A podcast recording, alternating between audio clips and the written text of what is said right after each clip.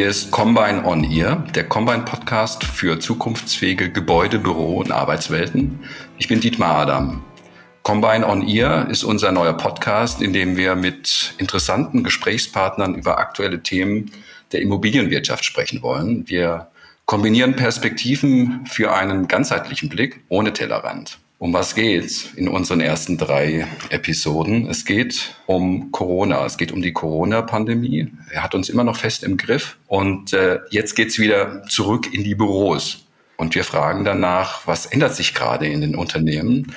Was wird sich ändern? Ist jetzt ein be besonderes Momentum für ein Anything Goes und damit äh, für Change? Wird Raum analoger und virtueller Raum wichtiger als jemals zuvor. Was muss jetzt gestaltet werden? Und heute unsere zweite Episode mit dem Thema Leadership nach Corona. Und ich habe einen sehr interessanten Gast eingeladen und er ist gekommen und meine Freude ist groß. Thilo Leipold ist hier äh, von Systemworks. Thilo, ich möchte dich bitten, unseren Hörern kurz vorzustellen. Ja, gerne. Vielen Dank für die Einladung zu eurem Podcast. Herzlich willkommen an alle, die jetzt zuhören. Mein Name ist Thilo Leipold. Von der Ausbildung her bin ich Arbeits- und Organisationspsychologe und geschäftsführender Gesellschafter von Systemworks. Systemworks äh, hat drei Geschäftsbereiche. Wir sind Unternehmensberatung für Personal- und Organisationsentwicklung. Wir haben ein eigenes Weiterbildungsinstitut und betreiben einen Coworking Space. Unser Fokus ist Kulturentwicklung und Kooperationsberatung. Viele können sich wenig unter Unternehmenskultur vorstellen, ist so wenig greifbar. Und äh, für uns ist es äh, ein zentraler Wettbewerbsvorteil. Warum? Drei Dinge sind's. Für uns äh, schafft eine starke Kulturorientierung und Stabilität in unsicheren Zeiten, so wie jetzt gerade. Eine passende Kultur stärkt die Handlungsfähigkeit, wenn Komplexität zunimmt. Und Kultur löst Probleme, die nicht durch Anweisung zu lösen sind. Die meisten Führungskräfte haben das verstanden, dass es wenig Sinn macht, Mitarbeiter anzuweisen, seid innovativ, seid motiviert. Das funktioniert nicht. Und dann wird es eine große Herausforderung, auch für Führungskräfte, Kultur mitzuentwickeln, Kultur zu gestalten. Und das wäre das Versprechen hier in dem Podcast, ein paar Anregungen zu bekommen. Dafür wird es sich lohnen, dran zu bleiben. Dankeschön, Tilo. Ähm, ich bin Dietmar Adam, Change Manager, äh, systemischer Organisationsberater und Coach bei Combine. Ähm, du hast gerade euren Schwerpunkt so ein bisschen beschrieben. Ähm, Kultur. Warum ist Kultur gerade äh, besonders wichtig? Bietet Orientierung, reduziert auch Komplexität, hilft. ich habe äh, von euch gelesen, Kultur ist die Begleitmusik, nach der jeder tanzt aber man hört sie gar nicht so richtig. Und das ist ja auch die Herausforderung. Und wir werden äh, Kultur natürlich immer mal wieder thematisieren in unserem Gespräch. Im Zusammenhang mit der Corona-Krise ähm, bietet ihr ja über Systemworks auch an, ähm, Unternehmen, Führungskräfte durch die Krise zu begleiten. Und ähm, ich glaube, da bekommst du einen ganz guten Eindruck davon, wie, welche Herausforderungen gerade ähm, für Führungskräfte auf der Straße liegen. Ähm, erzähl mal so ein bisschen, was sind die Herausforderungen, die sich aus der Corona-Krise ergeben für Führung? Also die Führungskräfte, die bei uns unser Angebot annehmen, unser Unterstützungsangebot, was natürlich auch erstmal rein virtuell war, das sind äh, Führungskräfte, die genau äh, die Herausforderung darin sehen, jetzt äh, von heute auf morgen, ihr Team ist ins Homeoffice katapultiert, äh, die Kommunikation läuft virtuell ab und äh, ja, wir sind, wir sind in einer gewissen Distanz dann auch äh, miteinander da unterwegs. Mitarbeiter erleben ein Stück äh, Ineffizienz, äh, Abstimmungen funktionieren nachher nicht mehr. Führungskräfte haben erzählt, äh, auch in den Videokonferenzen, dass 50 Prozent ihrer Mitarbeiter das Video gar nicht anschalten. Also dann bleibt es rein auf der Tonspur. Informelle Kommunikation äh, ist gesunken.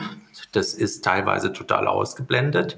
Führungskräfte erzählen, sie konzentrieren sich halt dann gerade auf die fachlichen Themen oder Anforderungen.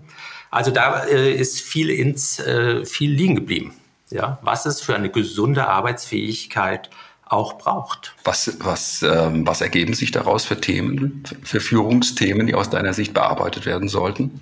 Es sind, äh, es sind ja erstmal das Thema, wie gestalten wir jetzt unsere virtuelle Kommunikation, wenn alle im Homeoffice sind? Wie findet Abstimmung statt? Wie werden Entscheidungen gefällt? Wie wird, äh, wie werden Mitarbeiter weiterhin beteiligt? Äh, wie wird aber auch, ähm, ja, Arbeitsfähigkeit weiter gepflegt und auch sichergestellt? Und Arbeitsfähigkeit braucht ja auch die Pflege der Arbeitsbeziehungen. Und dort, wo wir ungeübt sind, dort, wo wir ungeübt sind, ist es ja erstmal auch eine Herausforderung, auszuprobieren, zu lernen, wie pflegen wir unsere Arbeitsbeziehungen auch im virtuellen Raum, solange wir darauf erstmal alleine auch reduziert sind. Wie ist da die Situation bei den Führungskräften? Sind die da sensibel für die Herausforderungen? Spüren die diese Herausforderungen? Erwarten jetzt Lösungen von dir beispielsweise als Experten? Ähm, oder gilt es, äh, geht es noch darum, dafür sehr zu sensibilisieren und Reflexionsprozesse in Gang zu bringen, ähm, was denn jetzt gerade die Herausforderungen sind. Die merken, die haben irgendein Problem, das Team funktioniert nicht, äh, die Dynamik ist nicht so wie vor, wie sie in der Vor-Corona-Zeit war und kommen dann in die, in die Trainings, in die, in die äh, Seminare. Um auf deine Frage zu antworten, gehe ich noch mal ein Stück zurück. Äh, der Einstieg war ja, was erlebe ich von den Führungskräften, die unter unser Unterstützungsangebot äh, annehmen. Wenn man die Augen aufmacht, ist aber der Raum ja sehr, sehr viel größer. Wir reden im Moment alle immer von der Corona-Krise. Das ist ja ein Narrativ, was sich eingeschlichen hat.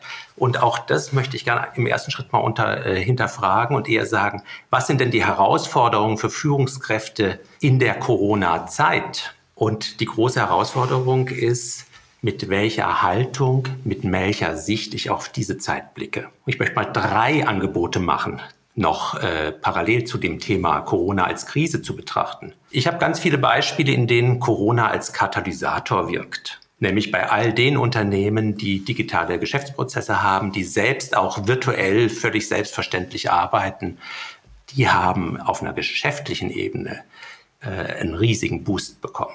Das waren die, die sogar noch zusätzlich plötzlich Mitarbeiter eingestellt haben. Das waren die, die die Umsatzsprünge hatten. Corona, mhm. das wäre das zweite als Stresstest. Corona als Stresstest. Ähm, das, was in Unternehmen bisher nicht funktioniert hat, das fällt uns jetzt richtig auf die Füße. Das ist ein O-Ton einer Führungskraft. Und das, was bisher gut funktioniert hat, das funktioniert. Darauf können wir vertrauen, auch weiterhin. Und äh, das Dritte, das natürlich schon auch äh, im Zusammenhang mit Krise auch immer wieder äh, thematisiert, Corona als Chance, als Möglichkeitsraum, als äh, Lern, Lernmöglichkeit. Wir selber, wir selber haben immer das Selbstverständnis gehabt, dass Weiterbildung, Lernen, gemeinsames Lernen, gemeinsames Gestalten äh, in der Präsenz stattfindet. Und äh, Klar kann man Dinge über Telefon machen, klar kann man Dinge über Videokonferenz machen. Wir, wir sind überrascht, was in diesem Lockdown doch alles möglich war, bis hin sogar auch äh, zu Teamentwicklungen, die wir komplett virtuell gemacht haben. In mhm. der Hinsicht äh, haben wir selber für uns da schon auch eine sehr starke Lernkurve hingelegt. Wie kann man das auch im virtuellen Raum anbieten, unterstützen und äh, im, im Sinne von äh, Kommunikationsaufgaben auch zu lösen? Ich würde gerne nochmal zu dieser Lernkurve kommen. Das finde ich ganz interessant, die drei Punkte. Äh, Corona als Boost, als Stresstest und als Chance. Das ist ähm, aus meiner Sicht eine, eine sehr analytische ähm, Sichtweise.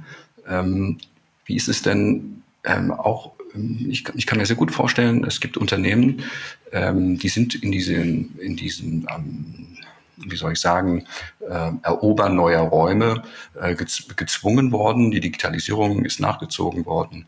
Jetzt sind die wieder zurückgekommen. Im Zuge dieses äh, Erkundens neuer Räume, Homeoffice, äh, virtuelle Räume, äh, Kommunikationsformate, die rein virtuell ablaufen, haben sich andere ähm, äh, Mitarbeiter in den Teams auf einmal auf der Bühne getummelt, die es vorher nicht so gab. Warum? Weil die vielleicht eine höhere Medienkompetenz haben, eine Virtual Kompetenz. Und äh, auf einmal sind die da und äh, eine traditionelle, konservative, vielleicht auch nicht so technikoffene Führungskraft ist auf einmal ins Hintergrund, in den Hintergrund geraten.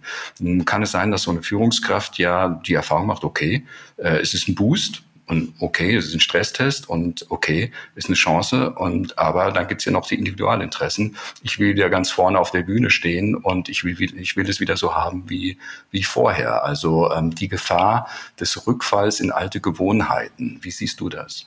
Ja, also Gewohnheiten haben eine unheimliche starke Kraft. Äh das kennen wir aus allen Veränderungsprojekten, die wir begleiten. Das äh, wird thematisiert intellektuell im ganzen Thema Change Management. Ähm, man betreibt viel Aufwand für ein Stück Veränderung und sobald man aufhört mit dem Aufwand, den man da betreibt, zieht es wie am Gummiband gezogen, wie an einem unsichtbaren Gummiband gezogen, die Menschen in die alten Verhaltensweisen wieder. Ähm, die, das besteht äh, selbstverständlich. Und auf der anderen Seite ist es halt eine Frage der Haltung auch wieder hier. Ähm, was ist unsere Grundüberzeugung, in der wir unterwegs sind? Ich kann mich noch erinnern, bei meinem Berufseinstieg, äh, da hieß es, die Großen fressen die Kleinen. Da war Größe ausschlaggebend. Äh, dann löste das die Überzeugung ab, Mensch, die Schnellen fressen die Langsamen. Und heute, heute stehen wir da, dass äh, es darum geht, die, die anpassungsfähig sind an Veränderungen, wirklich, wirklich nachhaltig anpassungsfähig, das sind die, die, die starren oder die, die am Gummiband gezogen sich zurückziehen lassen, dann äh, überholen. Mhm. Jetzt, ähm, jetzt gehe ich mal in so eine Führungskraft. Ich versuche mal in die Rolle des, der Führungskraft zu schlüpfen.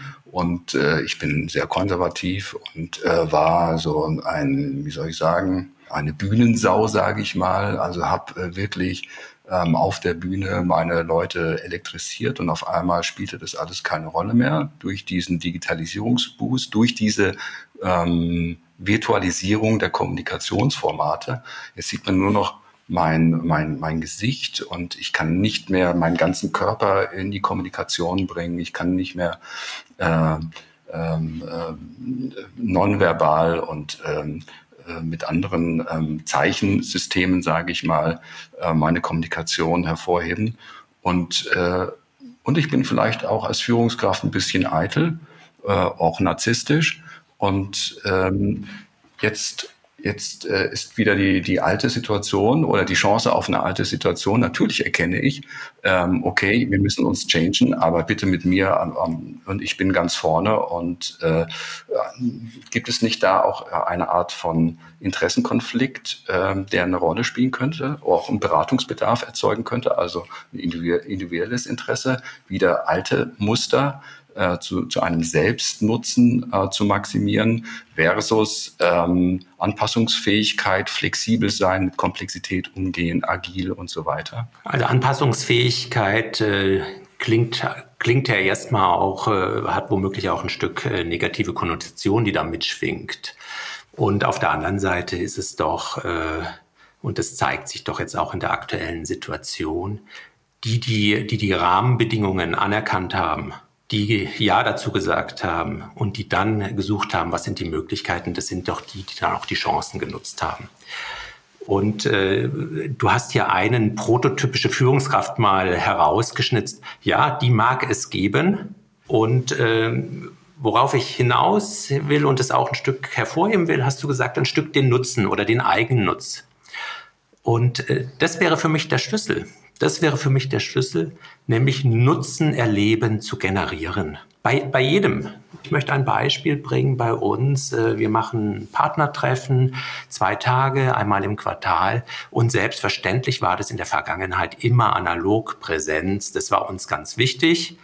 Und im Lockdown haben wir jetzt ja nicht unser Partnertreffen äh, ausfallen lassen, sondern wir haben plötzlich auch äh, die ganzen virtuellen Spielformen genutzt und haben plötzlich Dinge festgestellt, nämlich erstens, dass wir alle Informationsteile, die wir sonst auch immer im Partnertreffen haben, auslagern. Das kann auf Tonband gesprochen werden, das kann auf YouTube aufgenommen werden und wir stellen das einfach asynchron den Leuten, den anderen Partnern zur Verfügung. Das zweite, dort, wo es darum ging, aufgabenorientiert ein Stück was voranzubringen, da haben wir plötzlich festgestellt, wir sind viel effizienter, wir sind viel äh, ziel, zielorientierter voran. Wenn klar ist, worum es geht, dann äh, hat es ein Stück Fokussierung.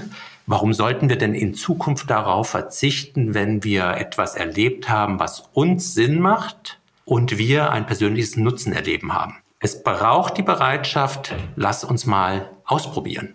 Die Bereitschaft brauchst, wenn die nicht da ist, dann brauchen wir auch nicht anfangen. Mhm. Gibt es auch keine Zaubertricks, ähm, die äh, sozusagen ähm, die, Gelegenheit, die Gelegenheit günstig, günstige Gelegenheiten zu schaffen, um diese Bereitschaft ähm, zu erzeugen? ich nenne es nicht Zaubertrick, ich nenne es Zauberfrage.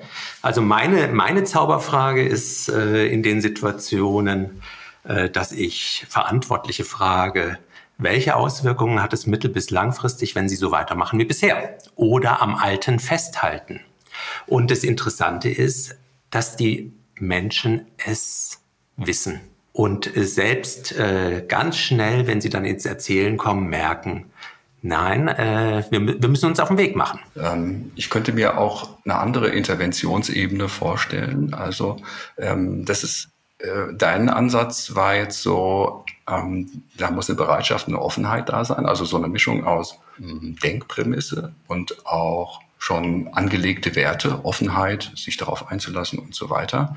Eine andere Interventionsrichtung könnte ja auch sein, ähm, mit denjenigen, die es wollen, ähm, mit, bestimmten Stakeholdern ähm, so etwas wie Regeln zu schaffen und ähm, über, über formulierte Regeln dann ähm, die Kultur zu beeinflussen. Also beispielsweise, dass man erstmal ganz platt aufschreibt, äh, wir wollen so und so sein, wir wollen äh, die Potenziale nutzen, wir wollen agil sein, agil heißt dieses und jenes, dass man es auch operationalisiert äh, fürs Unternehmen und dann ähm, verabschiedet man die einfach, also die, die ähm, zentralen Player verabschieden die und äh, dann äh, werden die sozusagen in die Kultur des Unternehmens entlassen. Ähm, wie siehst du so eine Interventionsebene? Also ähm, der Ausgangspunkt unseres äh, Dialogs war ja jetzt schon auch so dieses Ringen um äh, Menschen, die so ein Stück am Alten festhalten. Und äh, auch hier wird wieder deutlich, äh, von außen ist es nicht anweisbar, hey, sei bereit für das Neue, probiere aus und experimentiere, wenn jemand nicht will. Und äh, du hast genau den Link äh, geschaffen, um das es geht. Aber Kultur hat hier äh, Möglichkeiten, etwas zu schaffen, nach dem Menschen sich einfach auch orientieren. Ein, eine, eine unsichtbare Kraft, wenn, wenn du es so willst. Und äh, das ist natürlich eine ganz große und spannende Frage. Wie, äh, wie gestaltet man Kultur? Und äh, das sind natürlich Verantwortliche, das sind Führungskräfte, die da auch einen Hebel haben. Und äh, das sehe ich als eine der größten Anforderungen. Auch durch Digitalisierung äh, vor Corona schon, nämlich ein Stück Kulturentwicklung, eine starke Kultur, eine passende Kultur. Ich habe zum Einstieg ein Stück erzählt, was da an Möglichkeiten drinsteckt. Und äh, jetzt ist die Frage, die, auf, äh, die im Raum steht, Mensch, und wie geht's? Und ich nenne mal äh, zwei Dinge. Es hat etwas mit einem, äh, mit einer Art der Kommunikation zu, zu tun. Mhm. Und äh, es braucht zwei Arten von Kommunikation, nämlich Metakommunikation und Reflexionskommunikation. Das wären die zwei Arten, mit denen man anfangen kann, sich Kultur bewusst zu machen, wie Kultur wirkt und dann ähm, tatsächlich, äh, und das wäre die Idee, äh, Beispiele, beispielhaft andere neue Verhaltensweisen zu erproben, die zu erproben und Nutzen zu erleben. Und wenn andere einfach mit Spaß und Freude neue Dinge da hineinbringen, warum sollen denn andere nicht dann auch mitmachen? Ja, da gibt's die, die eher risikobereit sind und gerne mal vorangehen, auch äh, eine ganz andere Haltung zum Scheitern haben, ja, auch im Sinne von eine konstruktive Haltung zu Scheitern und Rückschritten haben. Und dann gibt's die, die eher ein Stück vorsichtiger sind und gerne erstmal sehen wollen, wie es funktionieren kann. Und dann äh, gerne mitgehen, ja, wenn da ein Stück Perspektive sich öffnet, dass da doch es Sinn macht und Nutzen drin stecken kann. Ich würde gerne nochmal die Frage der Herausforderung bei der Führung im virtuellen Raum aufbringen. Vieles virtualisiert sich ja jetzt und was sind da so die zentralen Herausforderungen für die Führungskräfte durch die Virtualisierung der Kommunikation? Die Herausforderung im virtuellen Raum für die Kommunikation, auch gerade für Führungskräfte, ist, äh, mit, mit ihren Teams, mit den Mitarbeitern zu lernen, für welche Kommunikationsaufgabe welche Art von virtueller Kommunikation nützlich ist, möglich ist. Ich nenne mal drei unterschiedliche Kommunikationsarten. Ich nenne einfache Kommunikation. Das ist äh, im Sinne einer Orientierungsfunktion, Informationen geben, Erwartungen an Mitarbeiter kommunizieren, Antworten auf Fragen geben, Mitarbeitern auch Feedback zu geben. Das ist sehr stark Einwegkommunikation. Die kann man sogar im virtuellen Raum asynchron gestalten ich kann es aufsprechen, ich kann und und jemand äh, und der andere, der Empfänger, der kann orts- und zeitunabhängig, das ist ja der, wirklich das, der große Gewinn, sich diese Informationen anhören. Jetzt gibt es eine zweite Kommunikationsart, das ist äh, bei zu, also da nimmt die Schwierigkeit der Kommunikation zu. Ich nenne es die Beteiligungsfunktion, also Ideen und Perspektiven erfragen, Dialog, äh, das heißt äh, tatsächlich auch unterschiedliche Perspektiven im Gespräch äh, ausloten, verstehen wollen, die Perspektive des anderen. Ich nenne auch so Situationen wie Verhandeln unterschiedliche Interessen, die da im Raum stehen. Ich nenne sogar Co-Creation, gemeinsam Neues schaffen.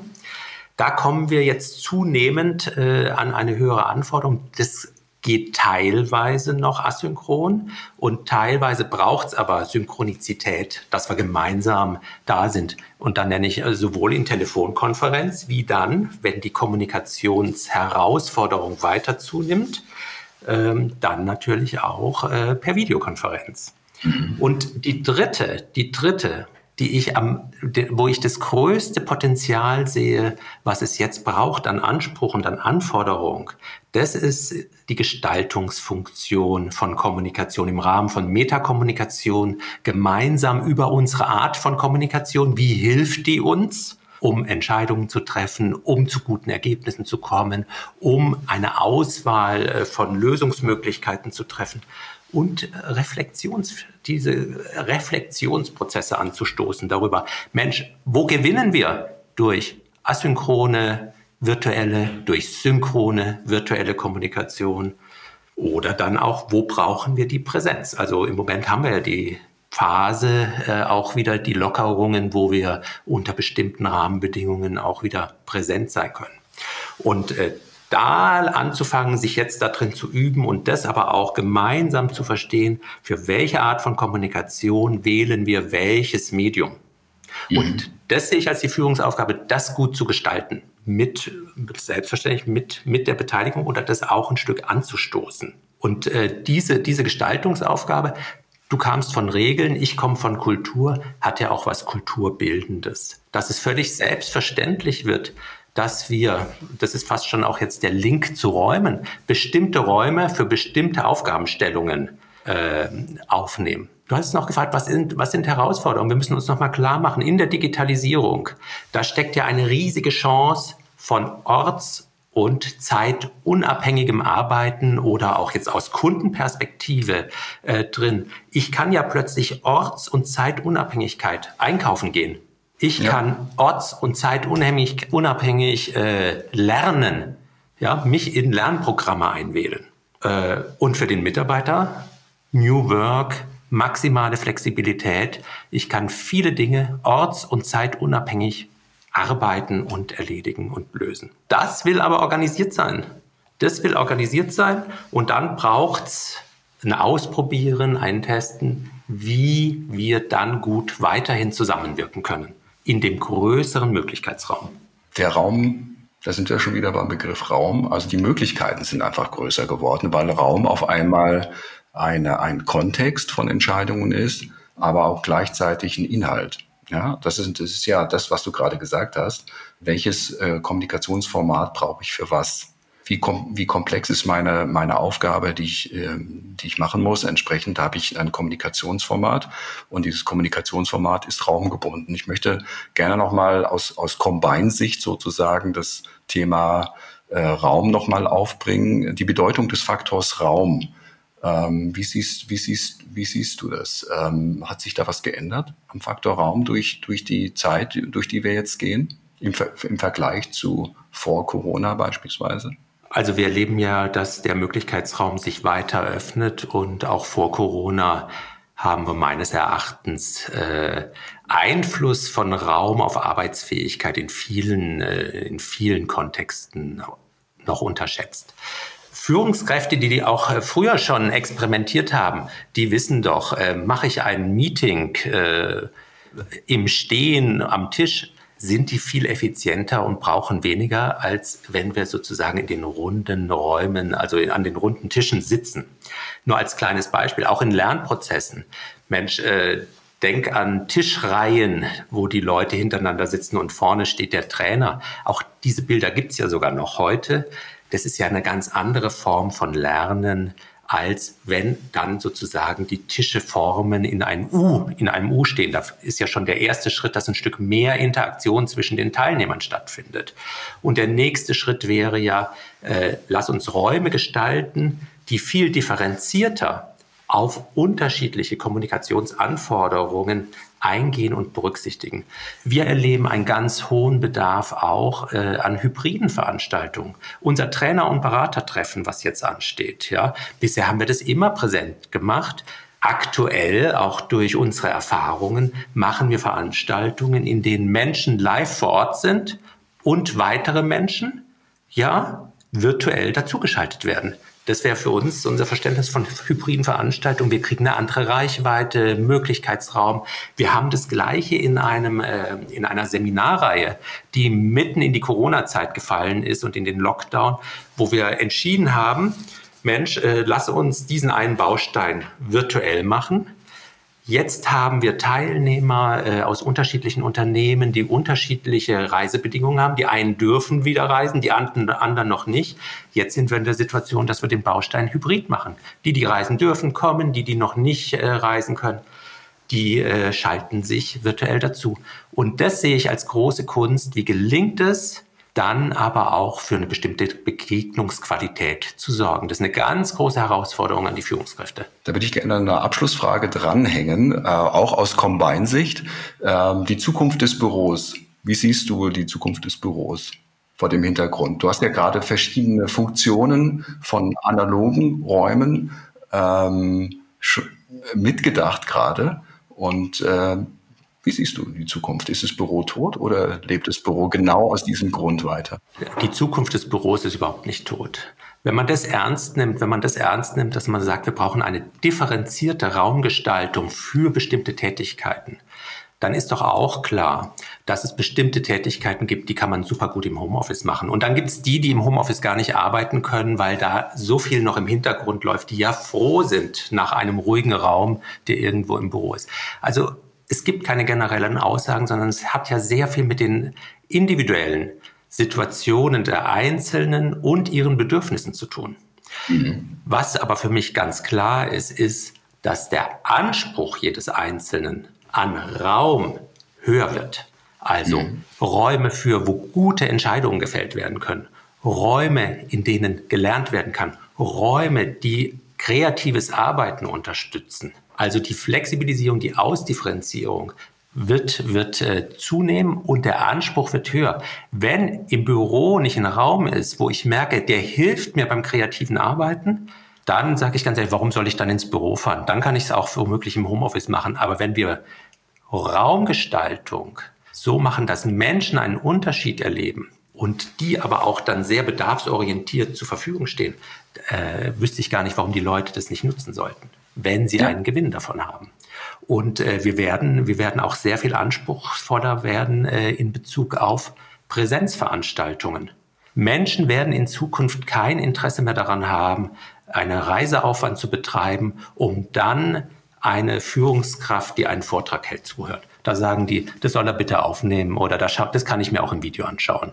Aber dort, wo Menschen zusammenkommen, wo es um auch Emotionen geht, die es mit äh, da einzubringen sind und auch zu handeln sind, ja, dort, wo es auch um Spannungen geht, äh, wo es auch um Verdichtung geht, wo äh, man sich auf eine gemeinsame Perspektive auch ein Stück ein, einigen muss oder auf eine gemeinsame Maßnahme. Da kommen wir in die Situation, wo wir äh, solange es virtuell geht, können wir uns freuen. Und dann kommen wir aber an die, in die Situation, wo wir auch erleben, im Rahmen von Metakommunikation und Reflexion, hier reicht uns der virtuelle Raum nicht mehr aus.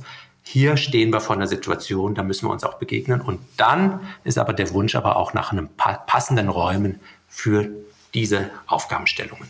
Dankeschön, äh, Thilo, für die Einblicke und die Reflexionen, an denen wir teilnehmen durften. Ich würde zum Abschluss Frage noch stellen. Was nimmst du mit aus unserem Gespräch? Was ist so dein Ergebnissatz?